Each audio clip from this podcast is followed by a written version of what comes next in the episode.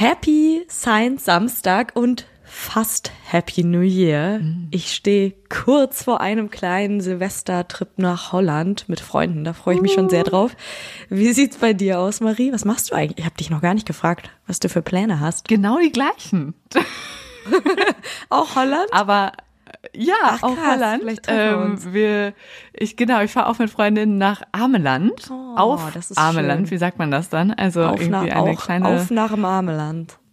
ja, nach dem Ameland, äh, auf eine kleine äh, niederländische Insel. Oh. Und ich freue mich auf heißen Kakao trinken, ganz viel kalten Wind im Gesicht haben und noch mal aufs Meer gucken. Oh. Ja, das klingt toll. Ja, Insel, Ja. Insel ist natürlich noch mal special. Ich bin Festland. Äh, Ja, wir können uns dann danach austauschen. Ja. Ich glaube, auf der Insel wird nicht viel los sein, aber ich nehme Luftschlangen mit. Sehr gut. Stimmt, gut, dass du sagst. Und Raclette. ich glaube, ich nehme die ähm, Wunderkerzen mit, die du mir geschenkt hast. Oh ja, das ist, perfekt. gut. Oh, mach ein Bild davon und Ja. denk an uns alle. Ja, und wie äh, das Ganze erfunden wurde natürlich auch. Und weil das Jahr hier schon so im Showdown ist und ihr es bestimmt jetzt krachen lasst in den nächsten Tagen, haben wir eine ganz besondere Biografie für euch rausgesucht, in der es ehrlicherweise auch ziemlich laut kracht und äh, ja auch so ein bisschen irgendwie mit Feuer gespielt wird und so weiter. Also die Person hat es gerne mal knallen lassen. Ich glaube, die hätte richtig viel Spaß an dem Feuerwerk gehabt, was wir jetzt so die nächsten Tage abfeuern werden.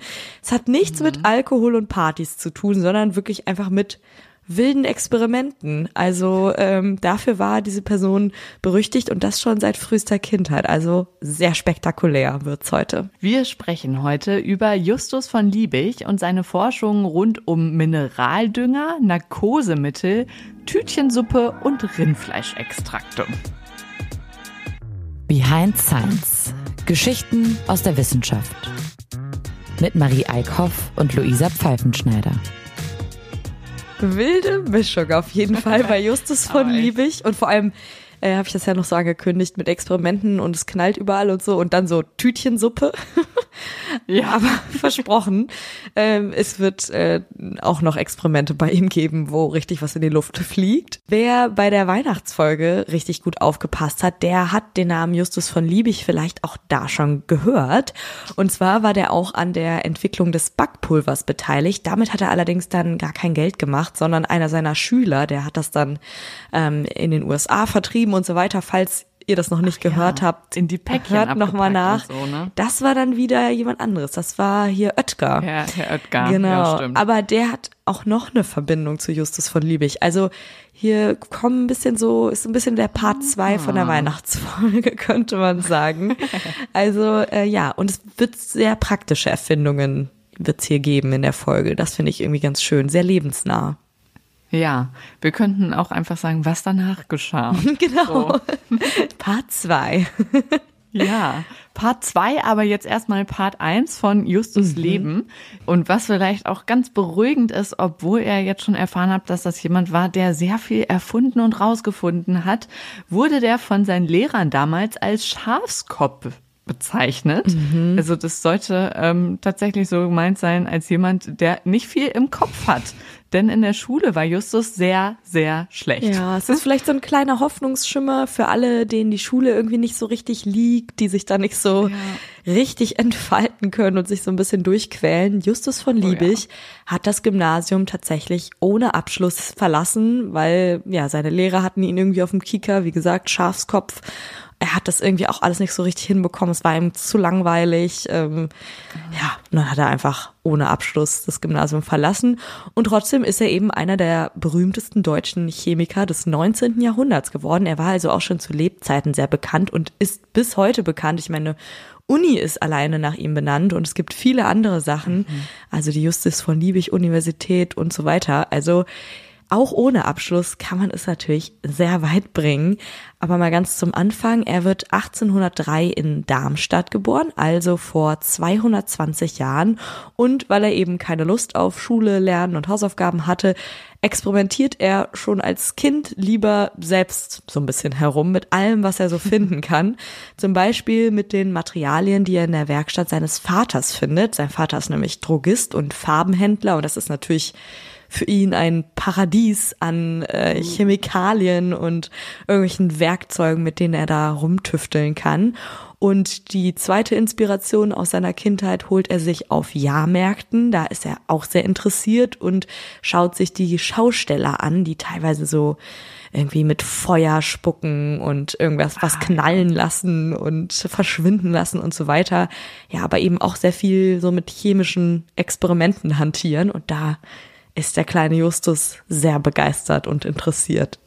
Ja, das gibt's jetzt gar nicht mehr so viel, ne? Nee. Ich erinnere mich an keine Kirmes, wo mal irgendwie ein Experiment aufgeführt wurde.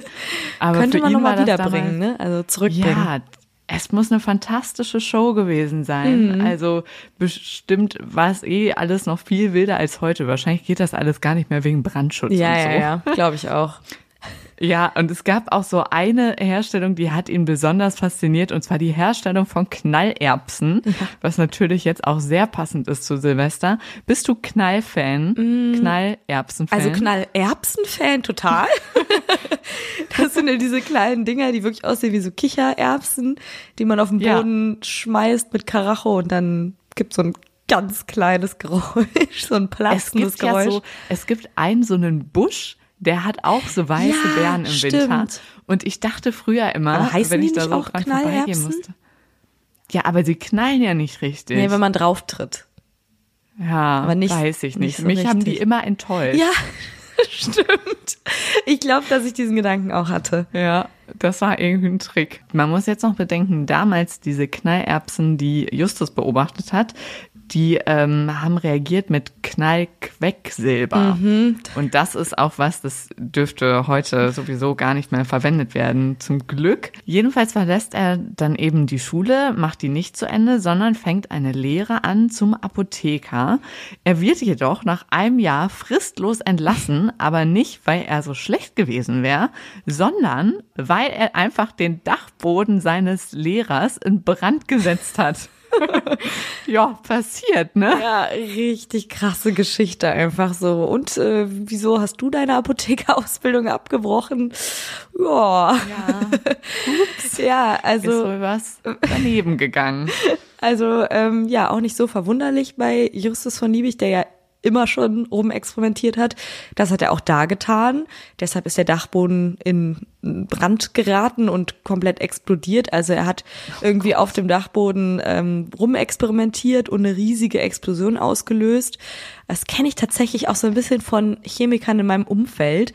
Was? Die wollen immer irgendwas in Brand setzen oder irgendwas knallen lassen. Also haben so ein bisschen so einen Hang zur Pyromanie. Also das, ja, ich, ich habe einen Abend mal mit Chemikern oder Chemiestudenten äh, Feuerzangenbowle gemacht und das war Ja. wild. Also Feuerzangenbowle ist ja eh schon, ne? Da brennt ja irgendwie Da gefühlt alles. zwischendurch. Mhm. Genau, und das wird ja dann auch immer wieder neu so entfacht und macht ja so ein Wusch, so ein Geräusch. Und das Und war. was hat bei euch am Ende alles gebrannt? Also äh, es hat zum Glück nichts gebrannt, weil Chemiker kennen sich ja dann irgendwie auch aus mit Feuer, aber Okay. es war auf jeden Fall die krasseste Feuerzangenbowle, die ich je gemacht habe. Also wirklich so mit Flammen bis zur Decke gefühlt. ja. Nein. Und da- Mir ist das nur aus Versehen passiert. Mal auch mit so einem äh, Weihnachtsteelicht, was ich irgendwie, das hat, das war so eins, da war unten so ein Zettel drin. Weißt du, manchmal liegen da so Zettel drin mit so einem Spruch und wenn das Teelicht dann an ist, dann kannst du den Zettel sehen und Ach denkst dir, so. oh, wie süß. Und ich hatte das, ich weiß nicht warum, einfach auch ohne einen Kerzenhalter oder so, einfach so auf die Fensterbank gestellt und dann hat dieser Zettel Feuer gefangen. Oh nein. Und dann dachte ich nur, ach du Scheiße, ich muss das irgendwie löschen. Also es sah nicht mehr aus wie normales Teelicht. Da war auf jeden Fall eine größere Flamme am Start. Und dann habe ich, dumm wie ich war, habe ich das mit Wasser gelöscht. Und da ist natürlich auch, sind da irgendwelche Öle mit drin in diesem. Ach so, hätte ich jetzt aber auch sofort gemacht. Ja, es gab, ich kann es nicht empfehlen, es gab eine riesige Stichflamme Oh Gott. und es hat auch einen kleinen Brandfleck hinterlassen Ach, auf der. Fensterbank.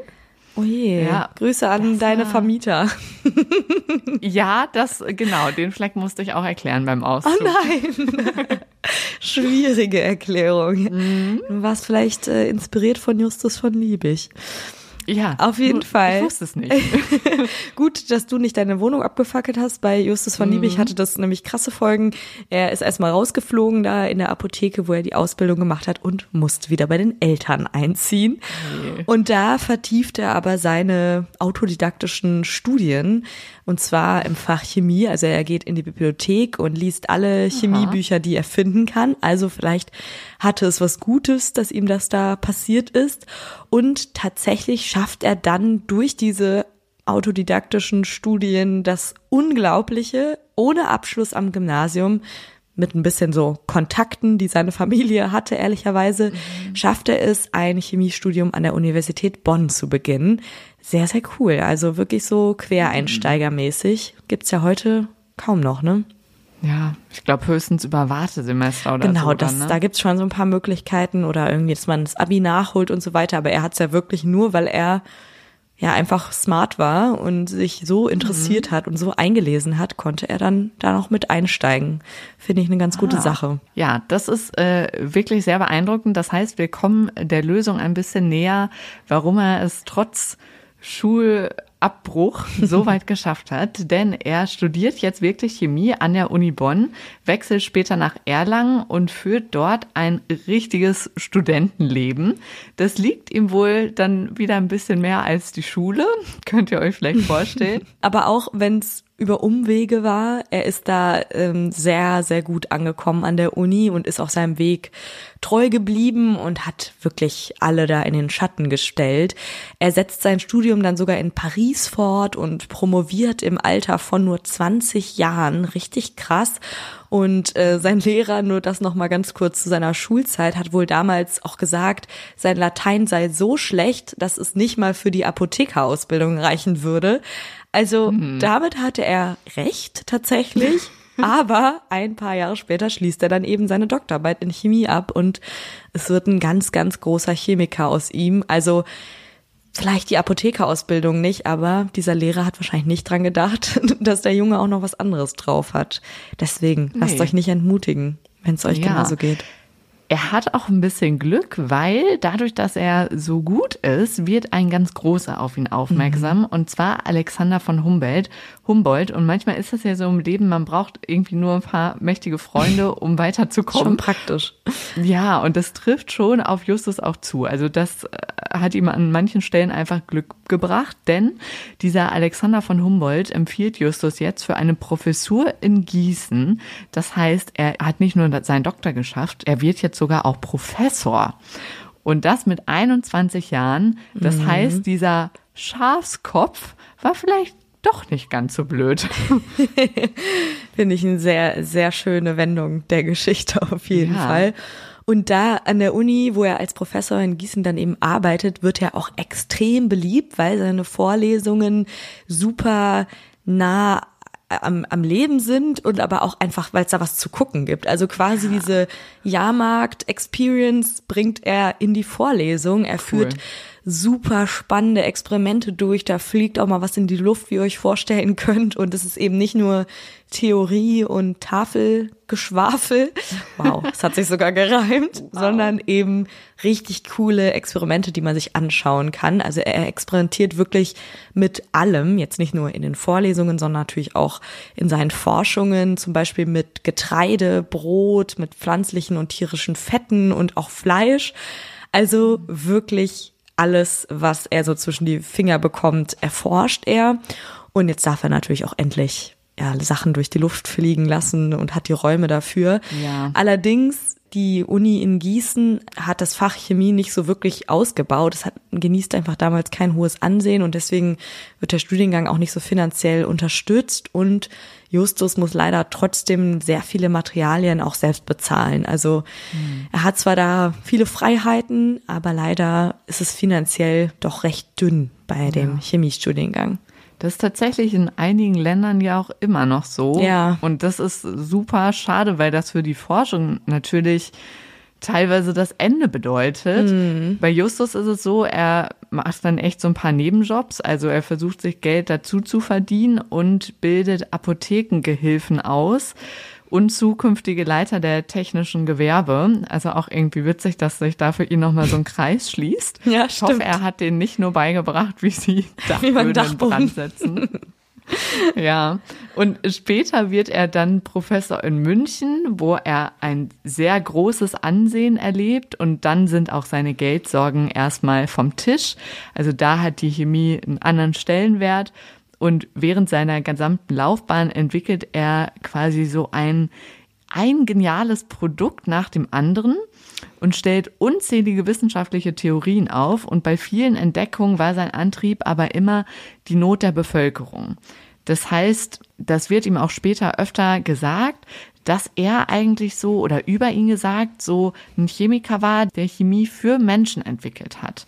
Und das ist wirklich was, was auch seine Dinge, die er entwickelt hat, bis heute auszeichnet. Ja, das finde ich auch irgendwie sehr bezeichnend bei ihm. Natürlich war das auch so der Tatsache geschuldet, dass es damals sehr viele so überlebenswichtige ähm, Sachen gab, die geschaffen werden mussten. Also es gab irgendwie viele Probleme, die so sehr akut menschliches Leben bedroht haben. Und deswegen ist er da natürlich auch irgendwie draufgegangen. Aber es war ihm wohl auch ein inneres Bedürfnis, ähm, bestimmte Probleme zu bekämpfen, die Mensch, menschliches Leben bedrohen. Ja. Und so ist auch eines seiner bekanntesten Produkte entstanden. Emma, die Tochter seines bekannten James Muspratt, ist damals an Cholera erkrankt und Justus wird zur Hilfe gerufen und er überlegt fieberhaft, wie er ihr helfen könnte.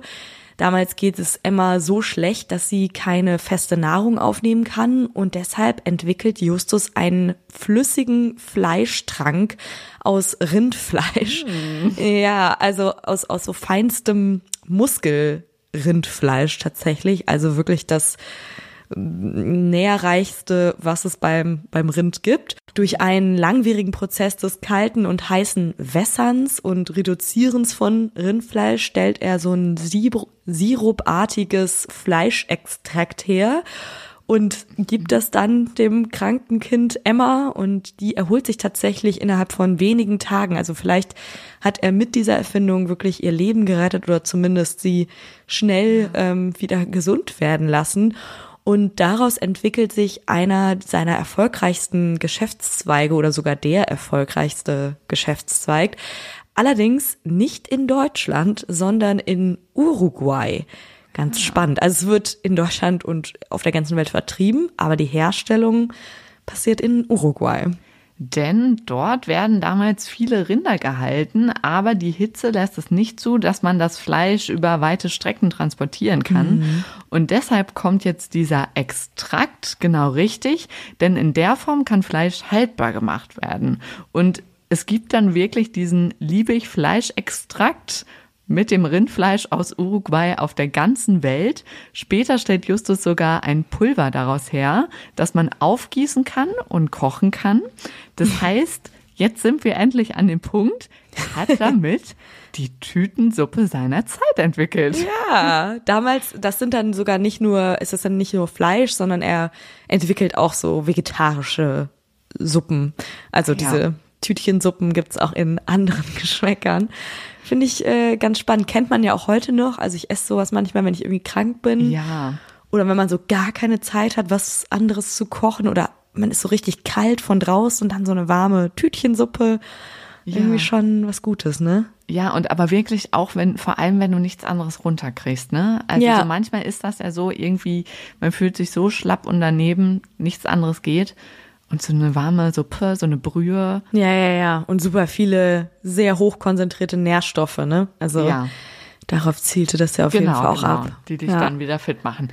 Und sehr kurios ist aber noch der Fakt, dass einfach wenn man so, einen, ähm, so eine Portion von diesem Extrakt gekauft hat, waren da immer noch Sammelbilder dabei.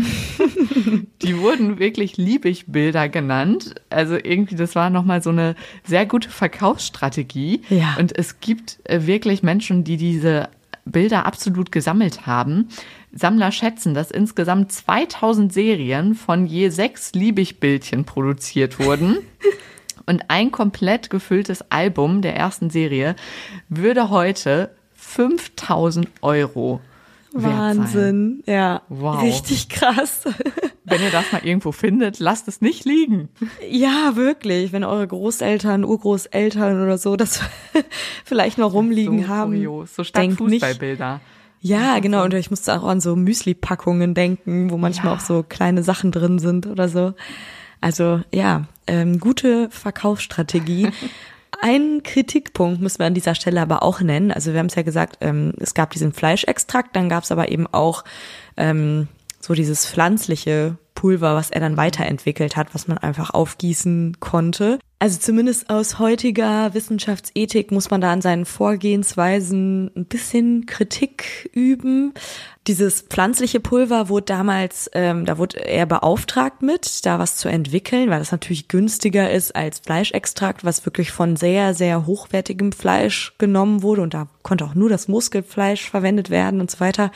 Deswegen sollte er eben noch pflanzliches Pulver entwickeln, was vor allem so aus Erbsen und Hülsenfrüchten hergestellt wird und das war gedacht für arme Menschen, die sich dieses Fleischextrakt nicht leisten konnten und Soldaten, deren Ration ja auch sehr limitiert waren und deswegen hat er damals da so, ja man kann schon sagen, eigentlich Menschenversuche gemacht.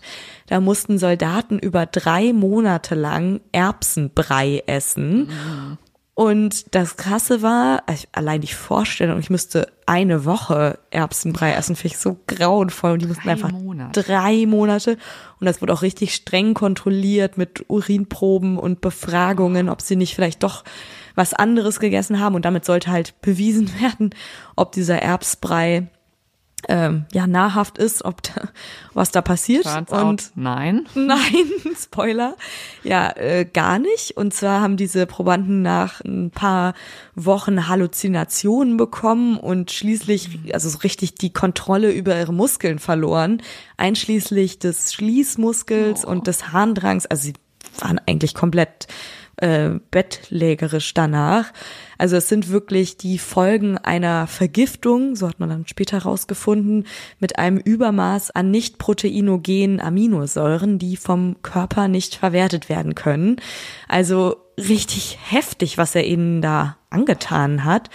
Und äh, Dopa nennt sich das, das auch in Erbsen enthalten ist, führt dann auch zu diesen Halluzinationen. Also das waren schon ziemlich heftige Experimente und wie gesagt, aus heutiger Wissenschaftsethik muss man da sicherlich auch Kritik an Justus von Liebig üben, Ja. der ja sonst irgendwie sehr eine sehr weiße Weste hat.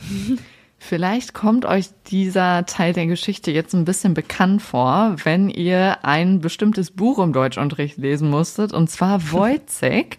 Ich musste sofort daran denken, denn äh, wir mussten das damals lesen. Und darin geht's genau um diese Erbsenbrei-Experimente.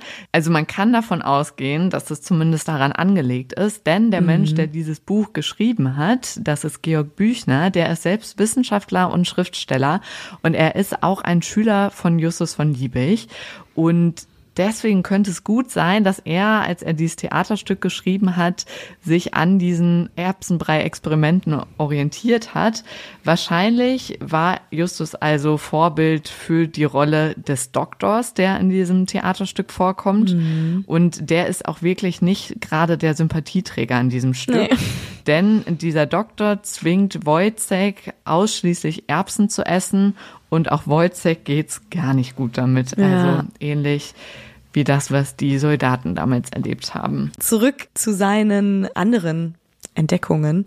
Jedenfalls das Fleischextrakt und alle Produkte, die darauf folgten, eben auch diese, ich sag jetzt mal Tütchensuppe oder diese Brühwürfel, das war seine einzige Erfindung, die er wirklich zu Geld gemacht hat. Und heute wird seine Erfindung eben häufig auch die Mutter aller Fertigsuppen und Brühwürfel genannt, weil später entwickelt Julius Maggi das Ganze dann sogar noch weiter.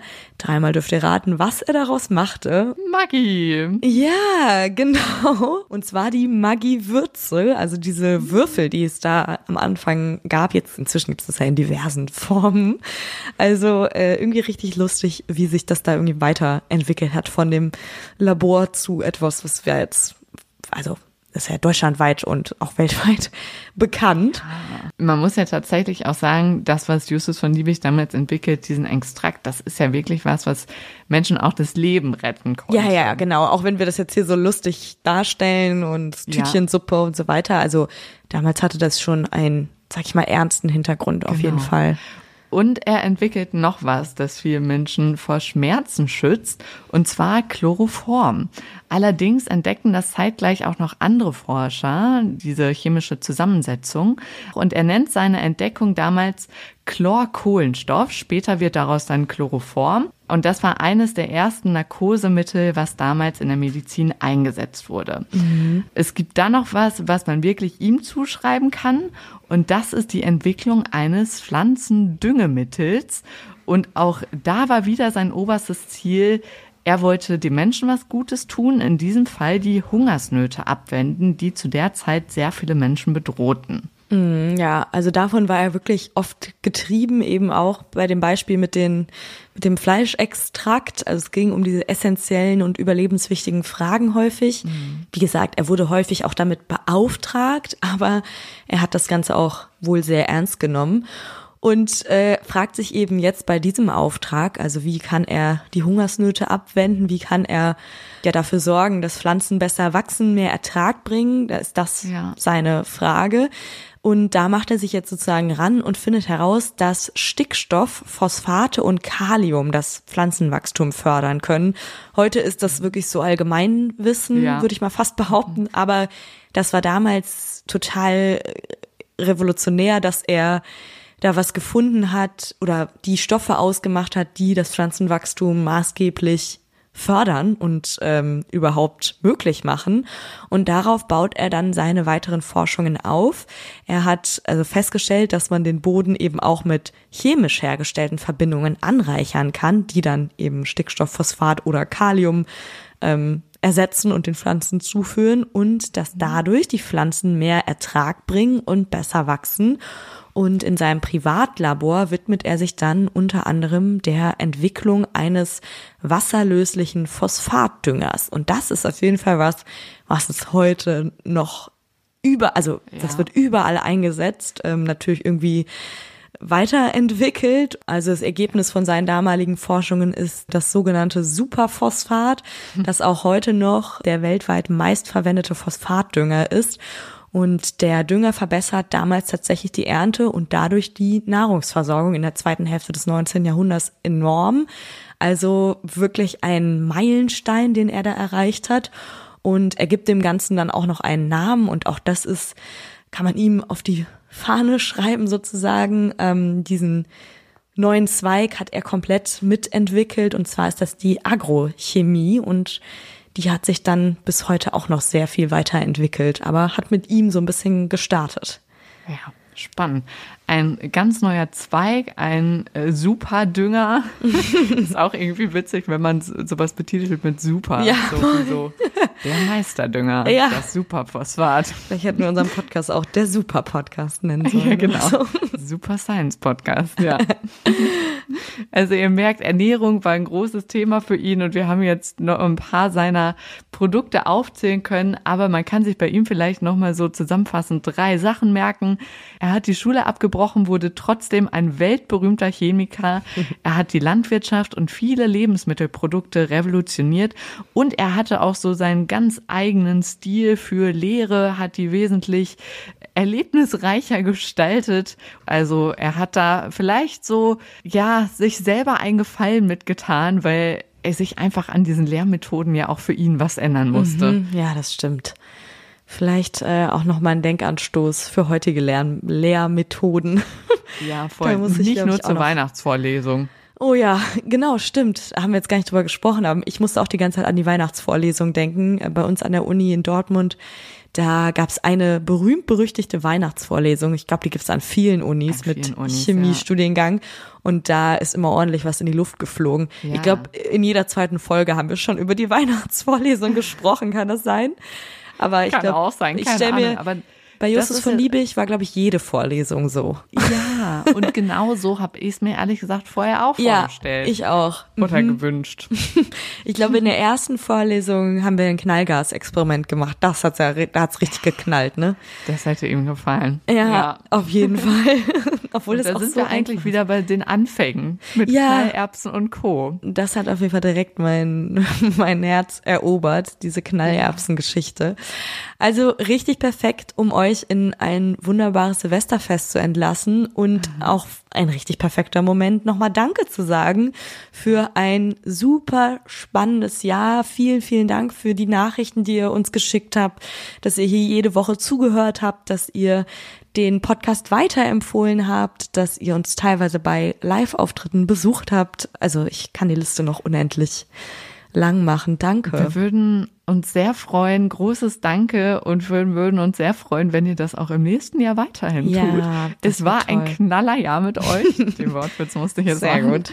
Ja, und äh, wir wünschen euch ein schönes Silvester, egal ob mit oder ohne Knallherbsten. Und was ganz sicher ist, wir können uns nächstes Jahr wieder hören, direkt am nächsten Samstag wieder, am ersten Zeit-Samstag im neuen Jahr. Oh ja, wir freuen uns jetzt schon drauf. Bis dahin, macht's euch schön und tschüss. Tschüss.